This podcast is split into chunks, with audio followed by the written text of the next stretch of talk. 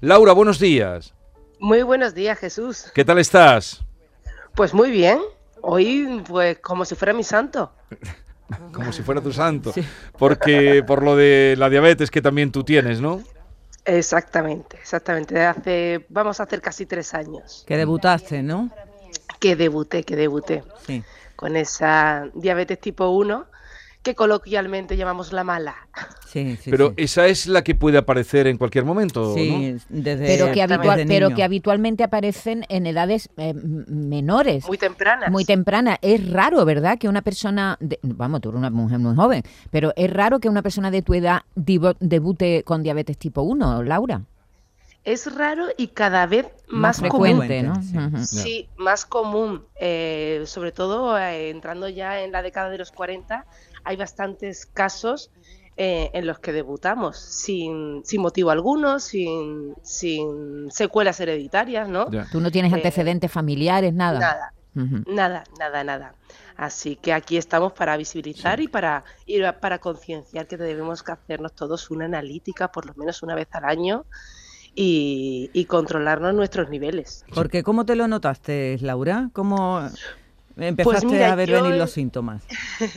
ese, ese año de, de, confinamiento, ese 2020, mm. bebía muchísima agua, muchísima, pero litro y medio por las noches me levantaba con mucha sed, pero en ningún momento se me pasó por la cabeza que fuera diabetes, porque como muchos era una ignorante de lo que era la diabetes. Hmm. Entonces no, no, lo, no lo pensé siquiera.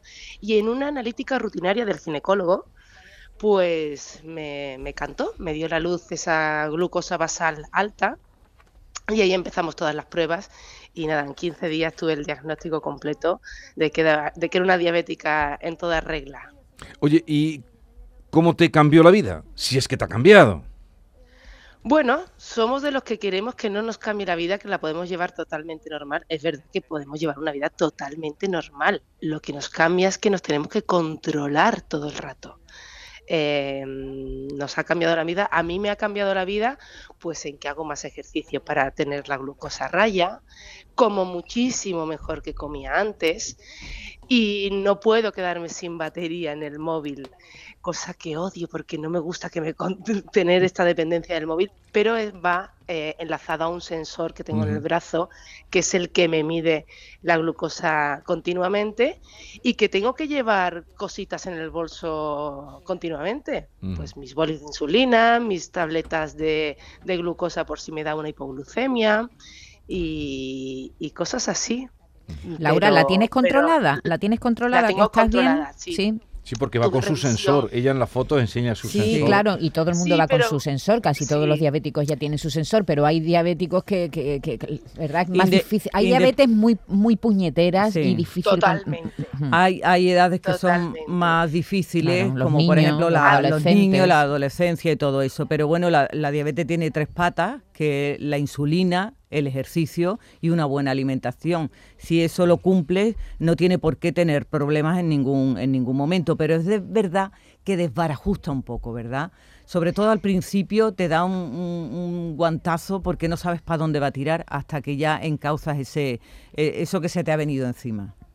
Sí, bueno, también que te digan que eres una enferma crónica pues es un palo muy grande en que te tienes que cuidar porque es una enfermedad silenciosa, no duele, al no doler, parece que no nos pasa nada, pero a la larga, si no tenemos estos controles, como me has preguntado Jesús, ¿la tengo controlada? Sí, hace una semana me hago revisiones cada seis meses.